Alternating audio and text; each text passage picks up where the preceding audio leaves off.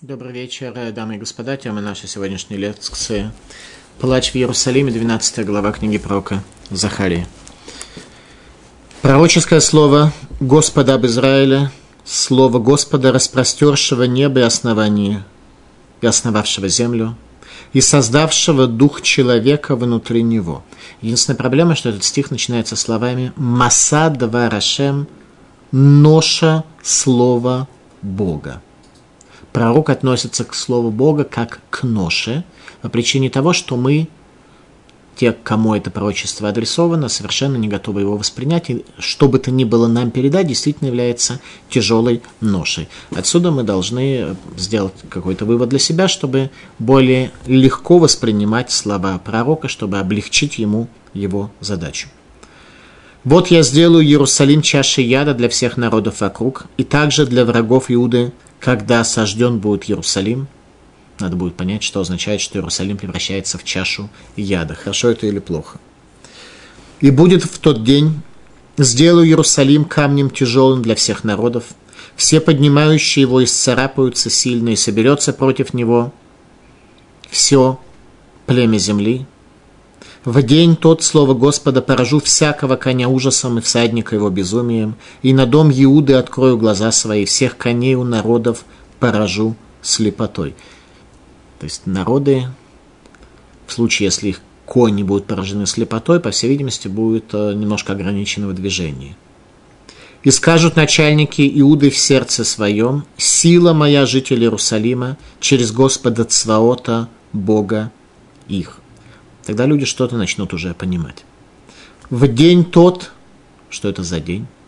Сделаю начальников Иуды как жаровню с огнем между дровами, как факел, горящий в снопе, и они пожирать будут направо и налево все народы вокруг, а Иерусалим сидеть будет спокойно на месте своем в Иерусалиме.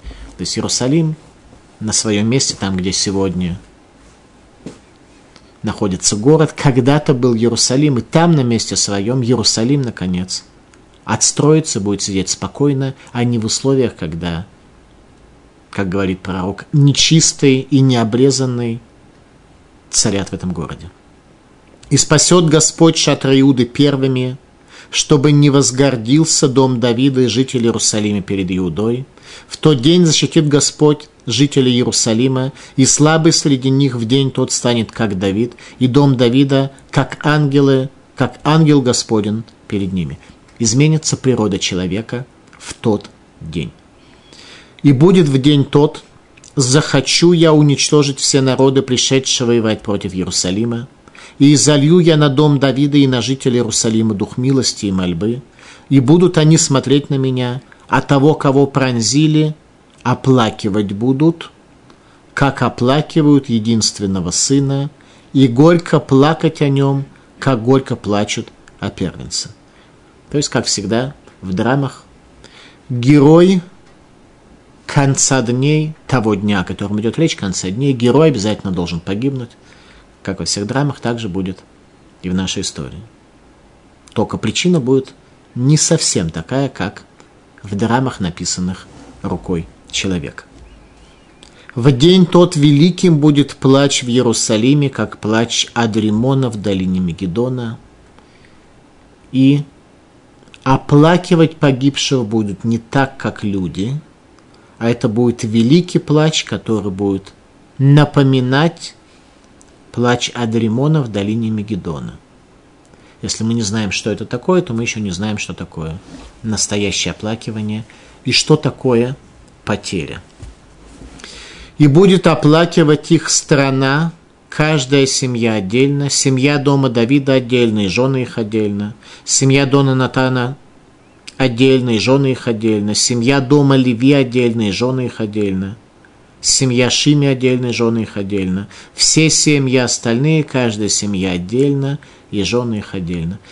Текст нам подчеркивает, что даже в конце дней, когда попадет злое начало, уместно и правильно будет, чтобы женское отделение было не там, где мужское отделение. И даже в условиях плача и в условиях оплакивания Машииха бен Юсефа, который погибнет перед приходом Машииха бен Давида.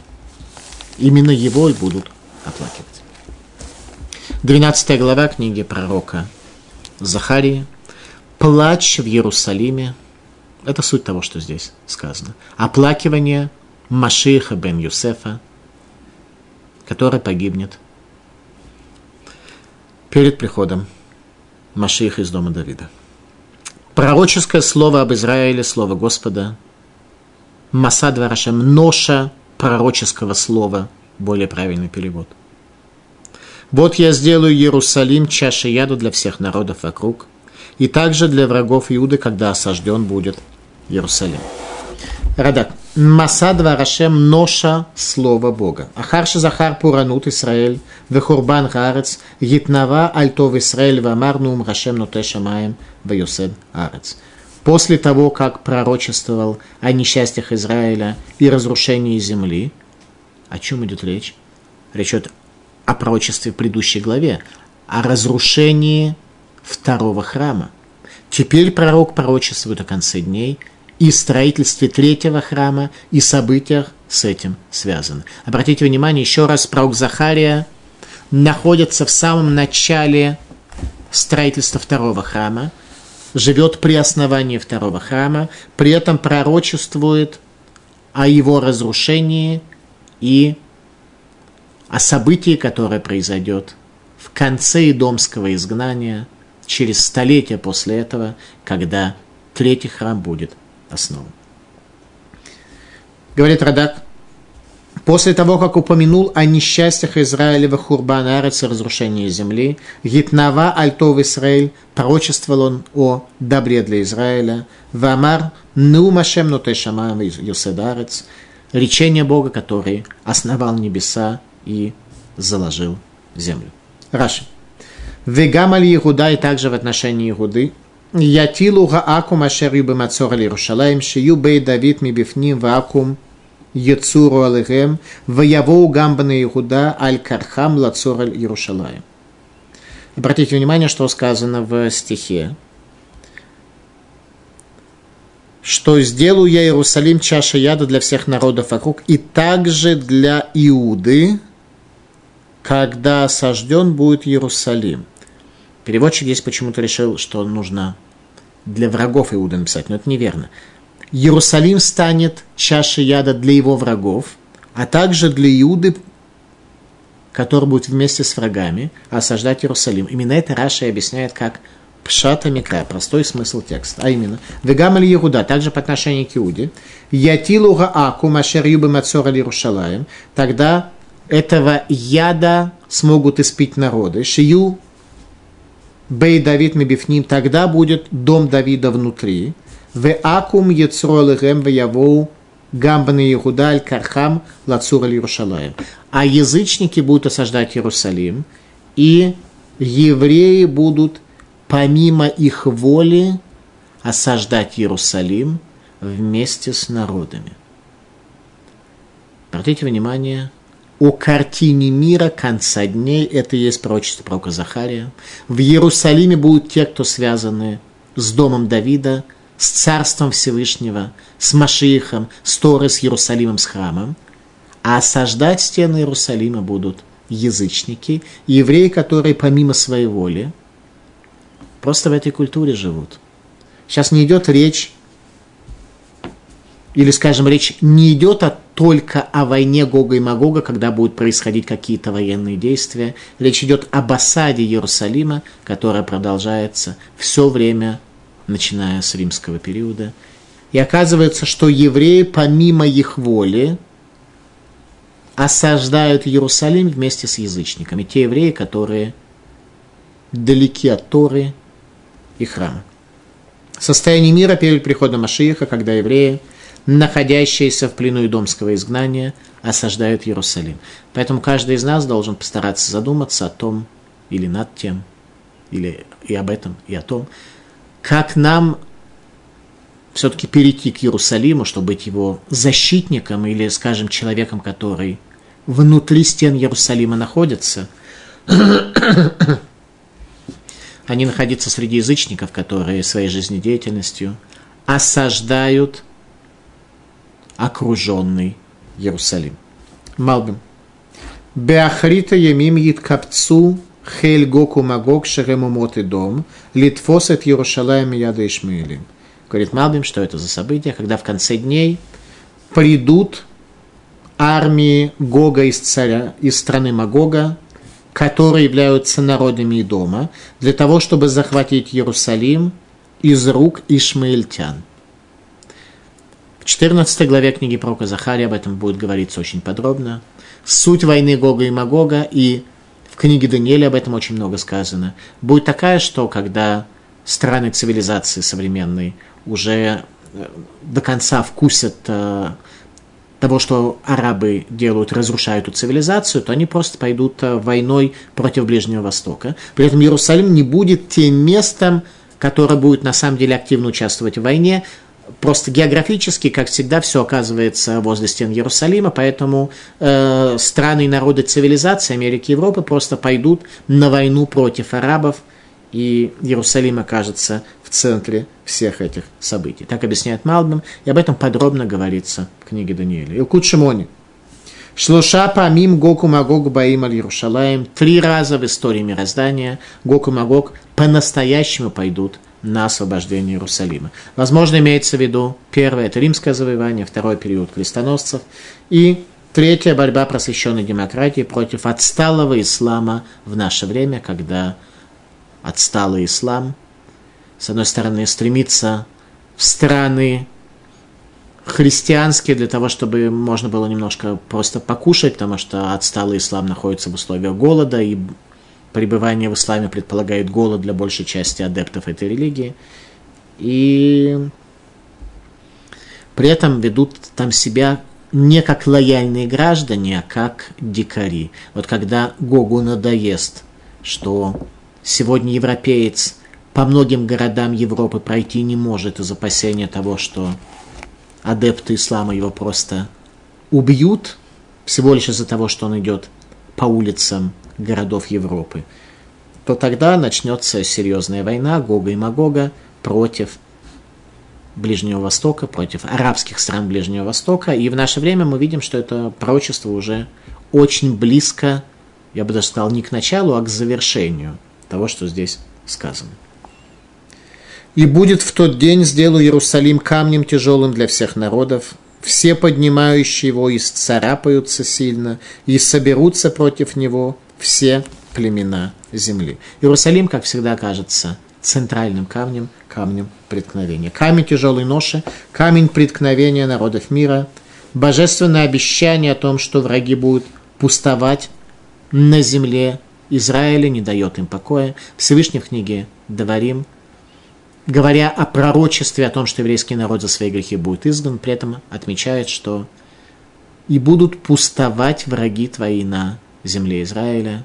Земля Израиля будет захвачена, еврейский народ будет изгнан, но ни один народ не сможет сложиться на этой земле, так, чтобы это была его родина, чтобы он... Еврейский народ всегда стремился к земле Израиля, но земля Израиля в то время, когда еврейский народ был изгнан, подчинялась и находилась в состоянии захвата какой-то сверхдержавы, при этом будучи отдаленной колонией, но ничто не сложилось на этой земле у других народов. Абсолютно ничто. В тот день, слово Господа, поражу всякого коня ужасом и всадника его безумием, и на дом Иуда открою глаза свои. И у всех коней у народов поражу, слепотой. Народы их кони будут поражены слепотой, еврейский народ, наконец, узреет истинную картину мира, которую сегодня человеку увидеть сложно. Безумие всадников на конях, охваченных ужасом. Малбим о состоянии психики человека перед приходом Машииха. Аке коль сус бетимагон, верохво бешигаон. Побью каждого коня безумием,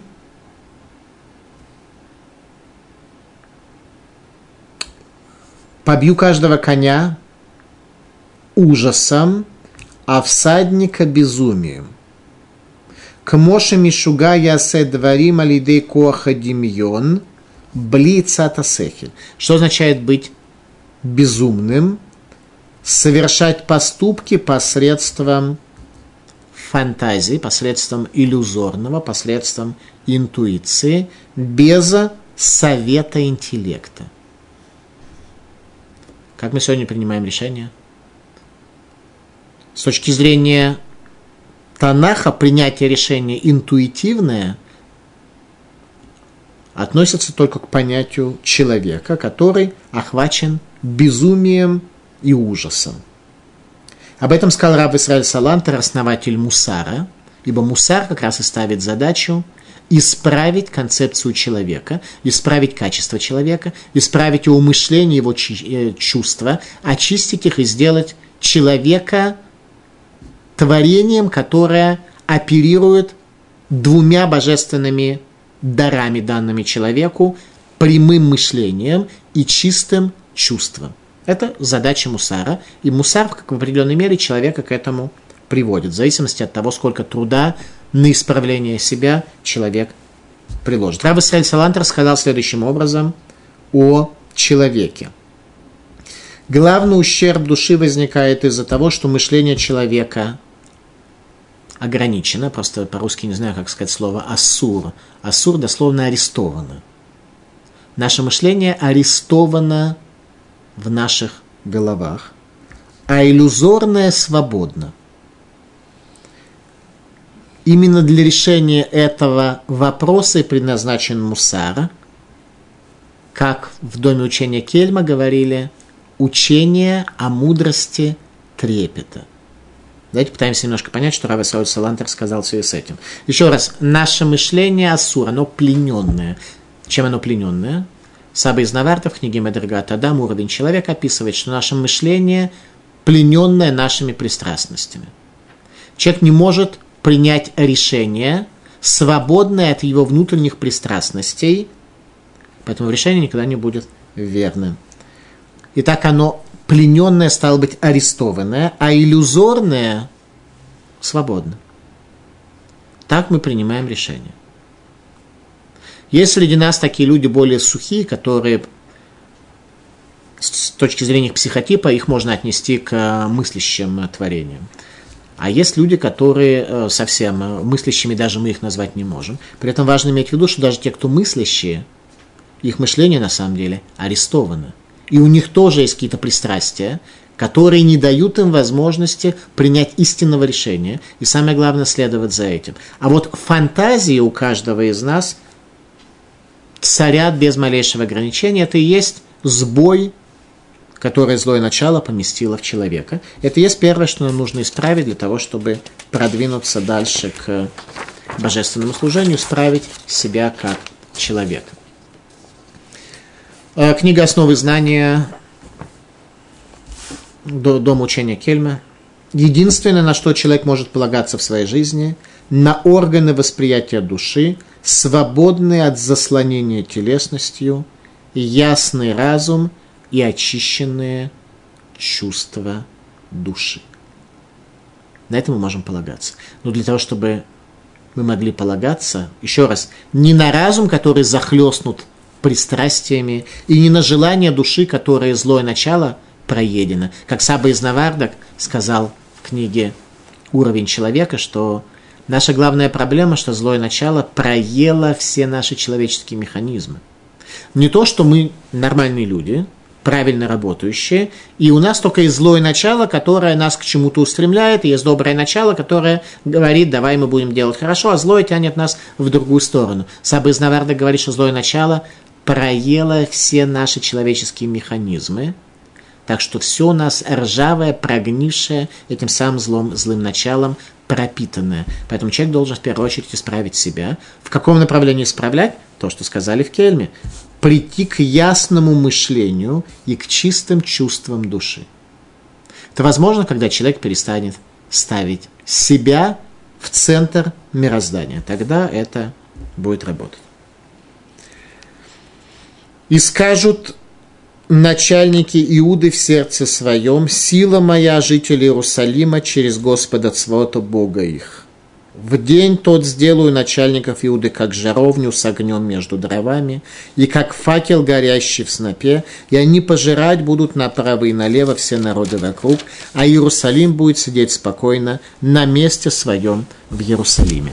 Что это за жар, который у нас горит, и он связан с руководством еврейского народа. Точнее, удаление этого жара связано с руководством еврейского народа. Жар злого начала. Рада. Ваяшва Иерушалаем от Тахте Берушалаема. Будет Иерусалим еще находиться на своем месте в Иерусалиме, там, где он должен быть.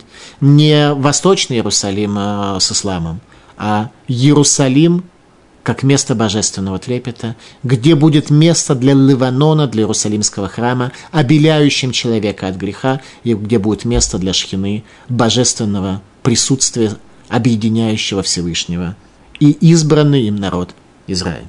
Кираакум хашвулы рашмида мирайот ир, ибо язычники стремятся уничтожить Иерусалим, чтобы не был он городом, стремились, начиная от римлян, кончая сегодня палестинцами, которые стремятся, чтобы это была столица ислама, а не столица Торы, того знания, которое Бог дал человеку.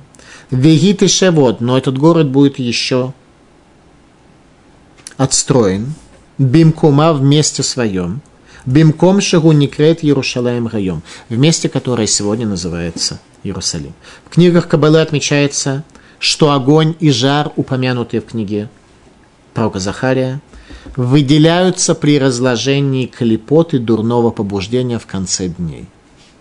В нас бурлит это злое начало, захлестывая нас страстями. Вот этот жар наших страстей, когда в конце дней пропадет зло, то оно выйдет с большим выделением энергии, как раз от разложения клепот, оболочек, дурного побуждения в конце дней. Вывод для нас сегодня – не стоит игнорировать заключенное в себе дурное побуждение, которое горит как огонь, стремясь направить нас к получению удовольствия этого мира и лишить нас мира будущего. Еще раз, злое начало в нас не является какой-то философской концепцией, которая приложена к нам. Оно горит в нас как жар, как огонь, устремляет нас к телесному, к грехам, к вниманию себе, заслоняет нам истину и устремляет нас к удовлетворению своего эго-существования в этом мире и горит при этом как огонь. А мы Некоторые, может быть, слушатели даже скажут, что они не очень еще убедились в наличии злого начала в человеке вообще, и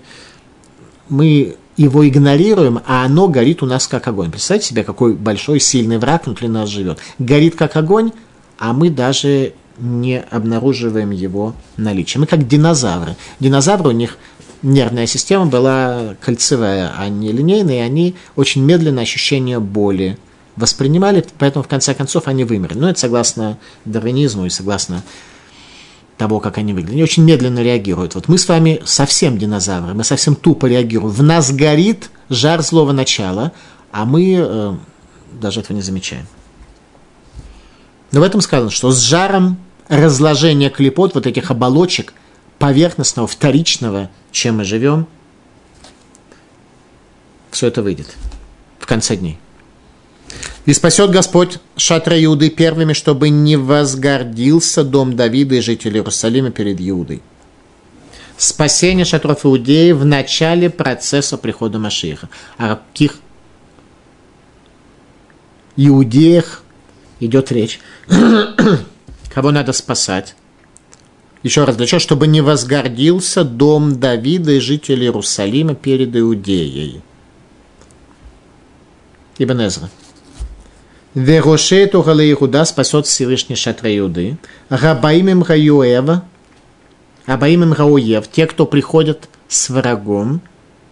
כי כן דרך המחנות שוכנים באוהלים סביב העיר. Речь идет о спасении тех иудеев, которые с врагом осаждают Иерусалим. כי בראשונה קודם ישועת ירושלים, יושיע השם אוהלי יהודה אשר הם מחוץ לעיר – במחנות אויב. Что прежде чем Иерусалим будет спасен, будут спасены эти пленные эдомской цивилизации евреи, которые вместе с врагом осаждают Иерусалим. Речь идет о спасении евреев, плененных идомской цивилизацией, осаждающих Иерусалим своей жизнедеятельностью. Обратите внимание, на самом деле эта мысль уже второй раз в этой главе возникает, с тем, чтобы мы смогли задуматься над тем, э, где мы. Аека, первый вопрос, который Бог задал человеку. Аека, в обе ступ, где ты, человек?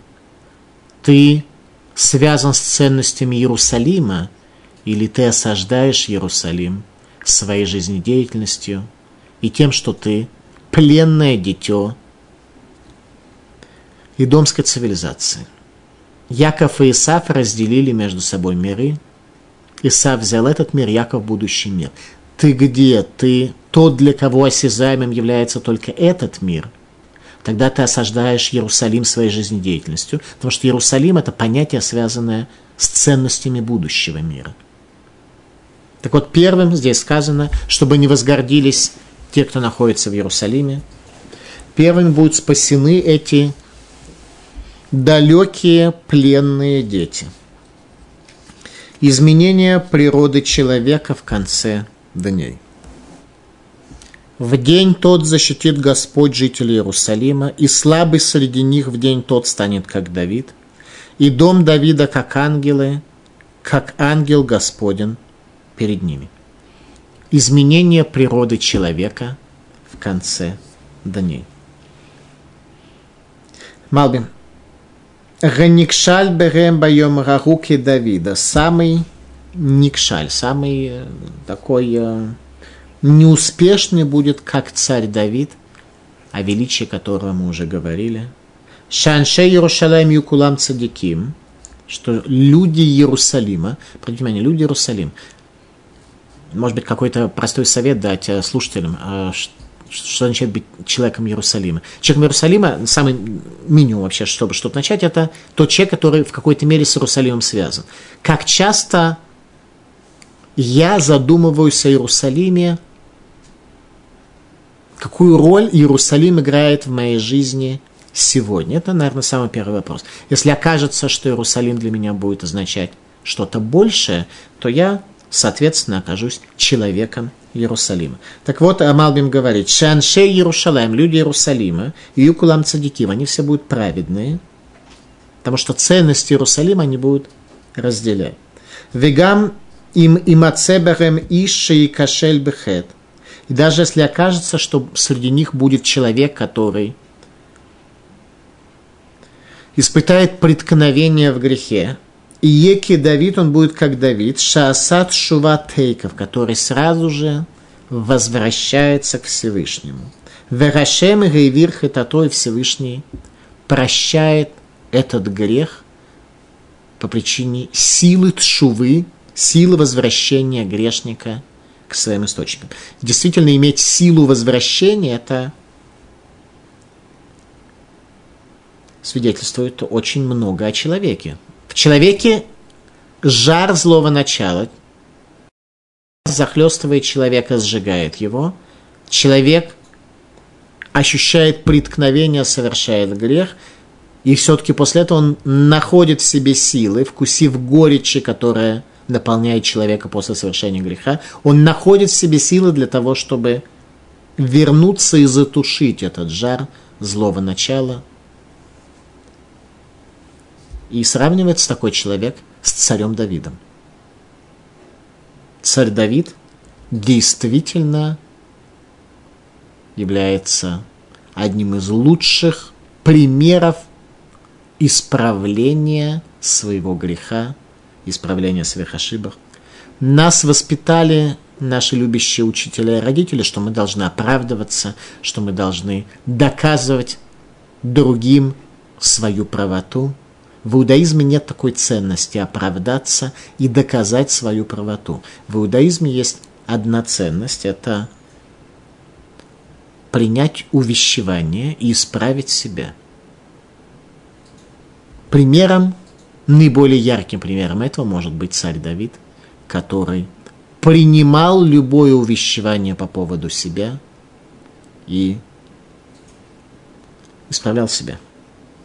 Убей Давид и Кейлуким, Кемалах Шело Яцуар Клаль Шехте Кену А дом Давида будут как ангелы, так что вообще злого начала в них не будет.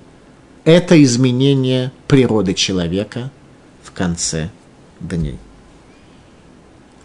И будет в тот день, решу я уничтожить все народы, пришедшие воевать против Иерусалима, и залью я дом, и залью я на дом Давида и на жителей Иерусалима дух милости и мольбы, и будут они смотреть на меня. А того, которого пронзили, оплакивать будут, как оплакивали единственного сына, и горько плакать о нем, как горько плачут о первенце. И залью дух милости на Иерусалим. Малбим. Шаль едекен и вакшо эд Гашем бетахнуним, ваясигу хен ваханина меташем. Что посредством того, что Дух Бога будет излит в этом мире, люди будут просить и разыскивать Всевышнего с мольбой и постигнут милость и милосердие от Всевышнего.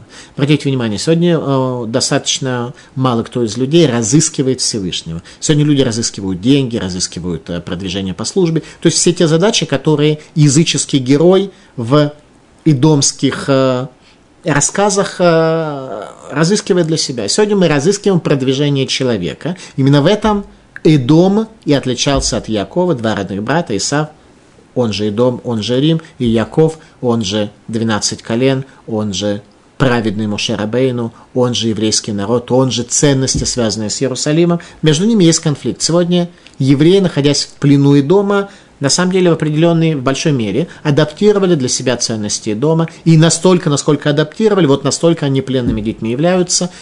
Главная задача дома – это успех его эго в этом мире. Так вот, когда конце дней Всевышний зальет Дух Божественный в этот мир, люди тогда начнут разыскивать Всевышнего с мольбой, и тогда они получат действительно милость и благословение в этом мире. Мидрашаба. Излияние Духа милости приведет к возвращению пророчества как формы связи между Богом и человеком мы уже живем две с половиной тысячи лет без состояния пророчества. А пророчество – это не предсказание будущего, а форма связи между Богом и человеком. Бог говорит с людьми, с каждым в зависимости от степени его духовного очищения. И это вернется в конце дней. Поэтому тогда человеку действительно его развитие карьеры в материальном мире – покажется несущественной задачей. Поэтому в какой-то мере мы можем уже сегодня привести к исправлению себя. Зачем для нас книга пророка Захарии нужна? Зачем мы это учим? Если Бог изольет э, на нас свой дух, и мы изменимся и станем другими творениями, замечательно, подождем, пока Бог изольет дух. Изольет, э, будем меняться в соответствии с текстом. А зачем нам сегодня это изучать? Да по той причине, что на самом деле Бог изливает этот дух и сегодня – только в сжатой мере, но по тому же принципу, каждому согласно этому духу. И уже сегодня мы можем изменить себя. Поэтому Хазаль установили книгу Прока Захария в качестве предпоследней книги Танаха, чтобы люди внимательно прочли, что здесь сказано, чтобы они даже в условиях сокрытия попытались каким-то образом исправить себя. И хоть каким-то образом эти ценности по отношению к себе использовать. Об этом Проки Хескель говорит следующими словами. Проки Хескель – первый пророк изгнания, руководитель поколения Вавилонского изгнания. «Вело истир от панаймирем, и не сокрою больше лицо мое от них», говорит пророк Ехескель. То есть в его дни и в наши дни лицо Всевышнего сокрыто от человека – Ашер шафахте трухи аль бейт Исраэль нум Хашем Элуки. Тогда и залью я дух мой на дом Израиля, речение Бога Всевышнего. Это произойдет тогда. Тогда исправится человек.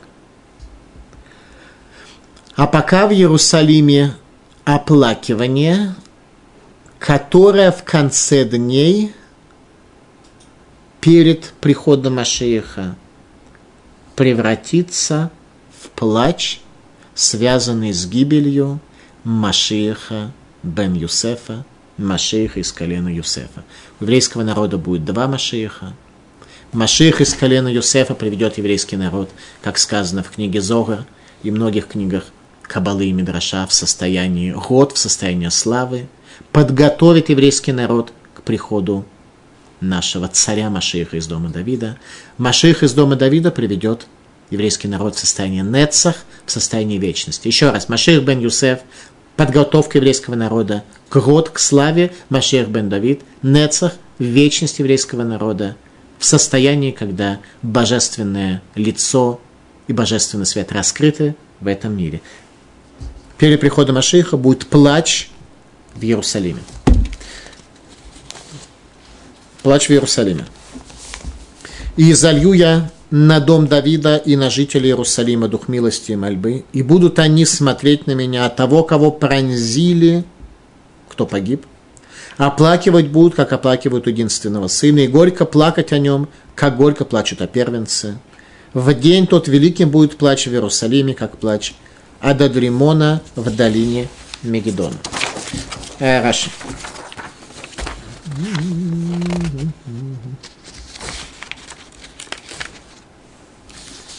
Кемиспет альга ехида, как оплакивание единственного, кашер из-под иш альбен ехидо, как будет оплакивать человек своего единственного сына – в Рабатейну Даршуру наши мудрецы объяснили это Аль-Машех бен Юсеф Шанигераг бен Масехет Сука. Мудрецы объяснили нам, что речь идет о Машехе бен Юсефа, который погибнет. И каждый в Израиле будет оплакивать его, как оплакивать может лишь отец и мать гибель своего единственного сына. Это задача Машеха бен Юсефа такую роль, такое значение будет он иметь в еврейском народе. Малвин. Вегибиту это шердакру и посмотрите на меня по поводу того, кого зарезали. Шиябиту воену шемет бавонадор. Они должны были понять, что погиб Машир бен Юсеф, который пал в войне Гога и Магога, из-за греха поколения, Килугем дакрото лидевонутурем, как будто они сами закололи его своими грехами, как это было в долине Мегидо. В долине Мегидо оплакивали праведного царя Йошиягу, и о нем в книге Эйха, в книге Плач Иеремия говорил пророк – Руаха пейну машех Ашем нилкат бешхитотам, ашер амарну бецелони ебегоим. Руаха пейну, дух лица нашего Машиях Ашем, пропал в результате сбоя поколения. Тот царь, о котором мы говорили, в тени его мы будем среди народов. Это был великий праведный царь. Он был настолько праведный, что погиб от руки египтян, и сейчас я объясню, в чем суть праведности царя, который погиб от руки египтян. Оказалось так, что он был внуком Минаши, царь Ошияху был внуком Минаши, и в дни правления царя Минаше было запечатан, был запечатан декрет о разрушении Иерусалимского храма, и его внук привел еврейский народ к праведности – он знал, что исполнение этого пророчества должно быть в его дни, потому что о доме царя Давида известно, что дом царя Давида сравнивается с луной. От Авраама до царя Шломо 15 поколений, от царя Давида до царя Йошиягу еще 15 поколений, пропадает серпик луны. Разрушение должно было произойти в его дни – тем не менее, он приводит еврейский народ к настоящей чуве праведности. В результате разрушение храма происходит в дни его детей. Он продлил еврейскому народу существование. В это самое время царь Египта выходит на сражение с Вавилоном. В принципе, политически для еврейского народа это очень хорошо, потому что согласно пророчеству, которое еще говорил про Ишаяху за 200 лет до разрушения храма, наша беда будет от Вавилона.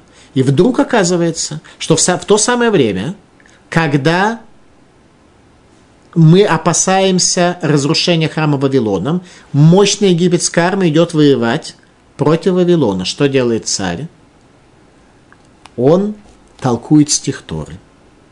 Как то сказано, Лота херев барцеха, когда достоин ты, не пройдет меч по земле твоей. И он толкует Афилу херев шельшелом, даже меч мира, тот меч, который не представляет для тебя опасности, как в данном случае Египет, не пройдет по твоей земле. Что делает царь? Он выходит войной против Египта, не позволяя ему идти воевать против Вавилона. В результате египтяне убивают царя, проходят по земле Израиля, терпят поражение в сражении с Вавилоном под Каркамишем, возвращаются назад, и история еврейского народа в Иерусалимском храме завершается через 22 года после этого, как мы учили в книге пророка Ирмияру. Этого царя оплакивает пророк Ирмияру в книге Эйха – Руах апейну машер Ашем нилкат бешхиту. Там ашер амарну бецелони ебагуим.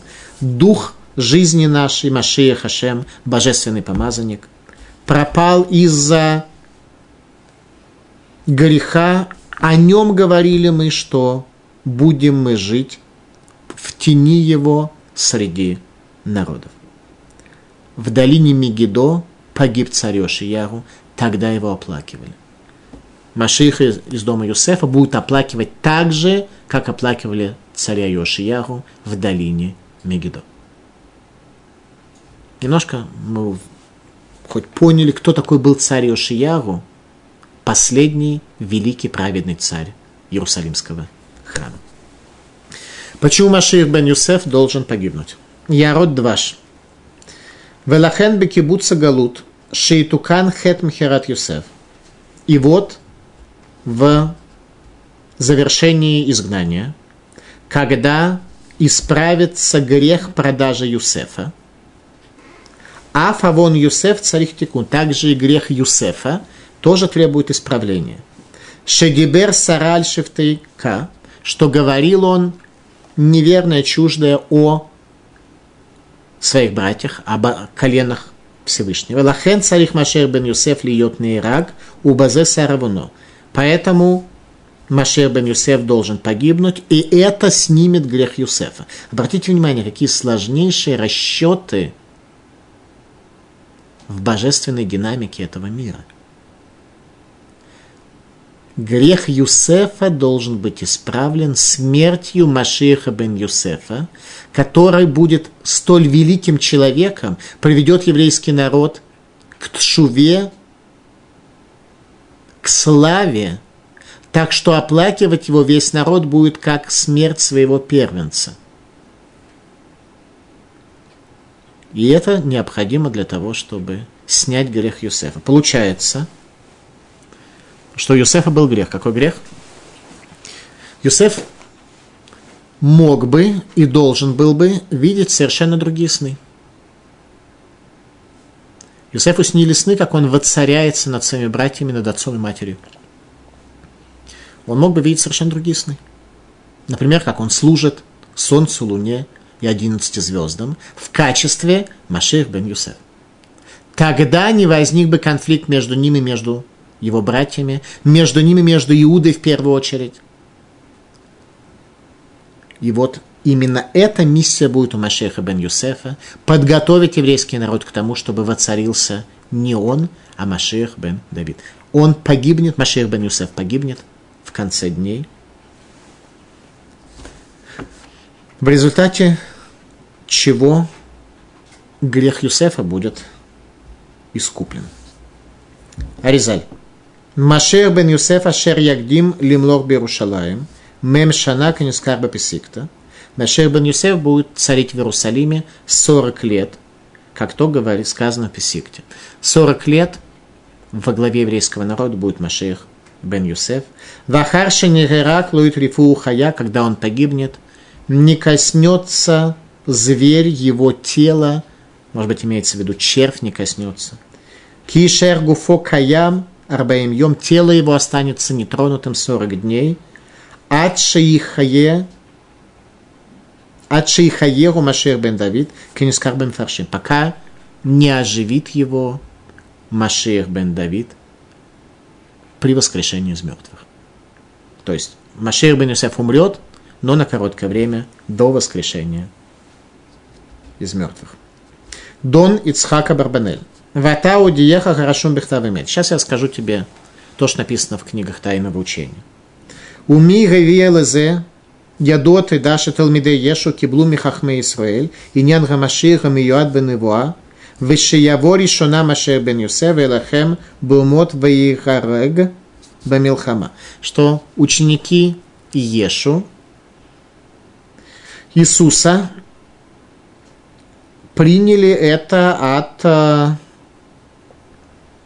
наших э, учителей, попросту говоря, украли наше знание, что в начале будет Машир бен Юсеф, который умрет, как то сказано в книге пророка Захария.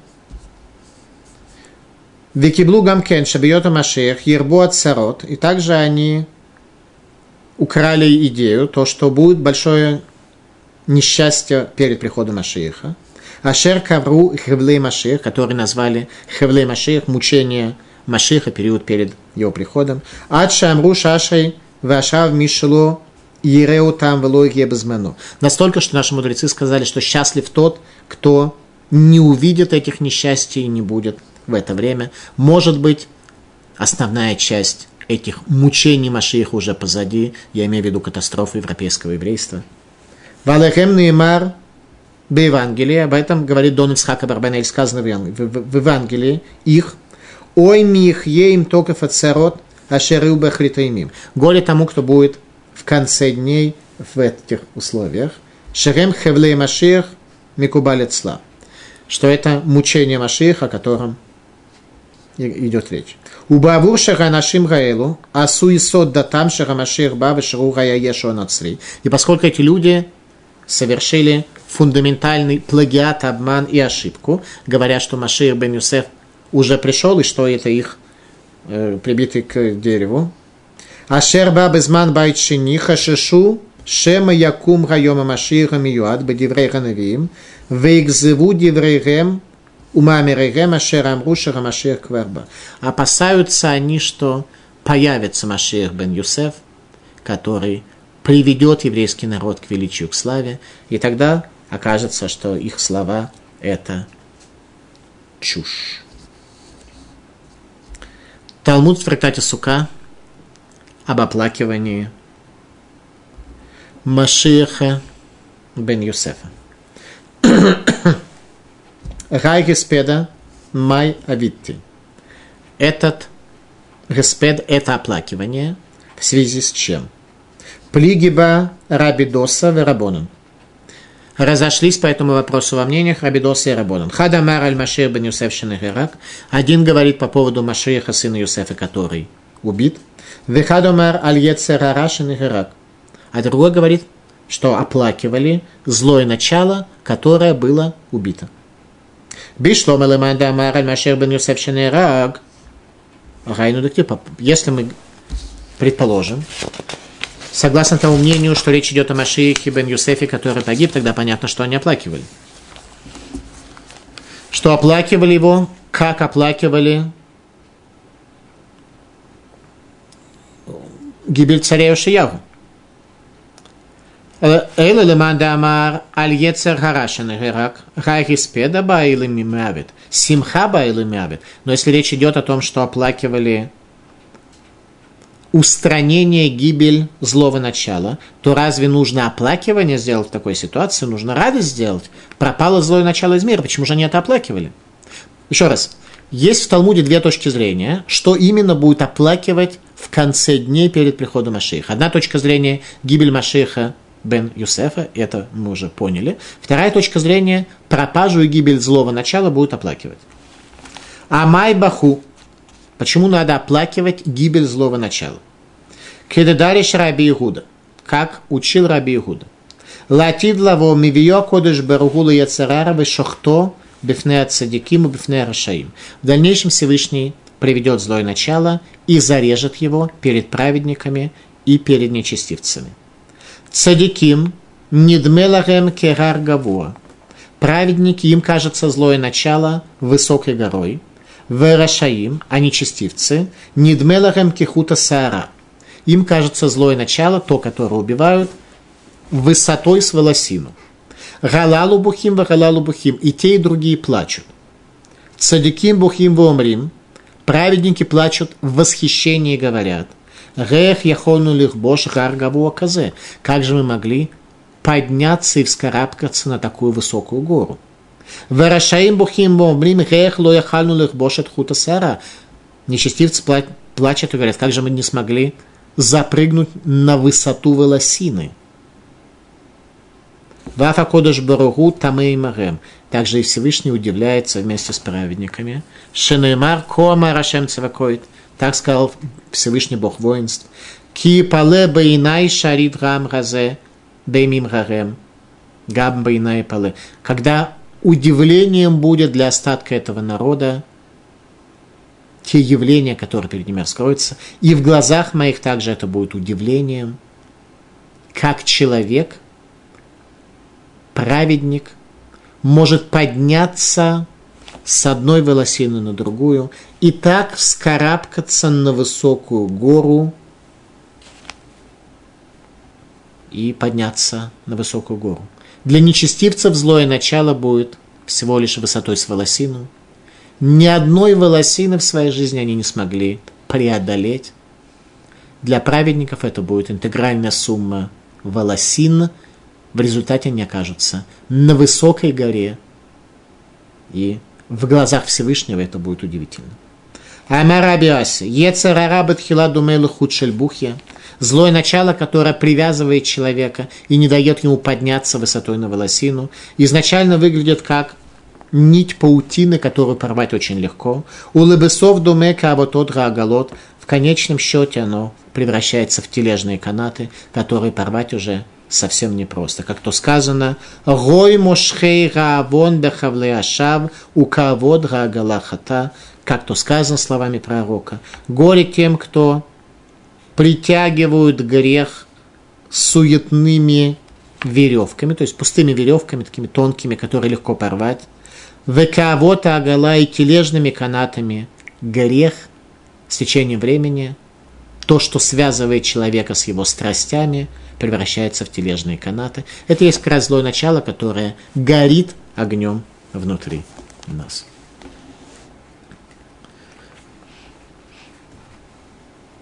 Талмуд трактате Сука. Дараша Абирашо бен Леви. Шева шмот ешла церара. Семь имен есть у злого начала. А Кодыш Бару Кара Ло-Ра. Всевышний назвал его злым.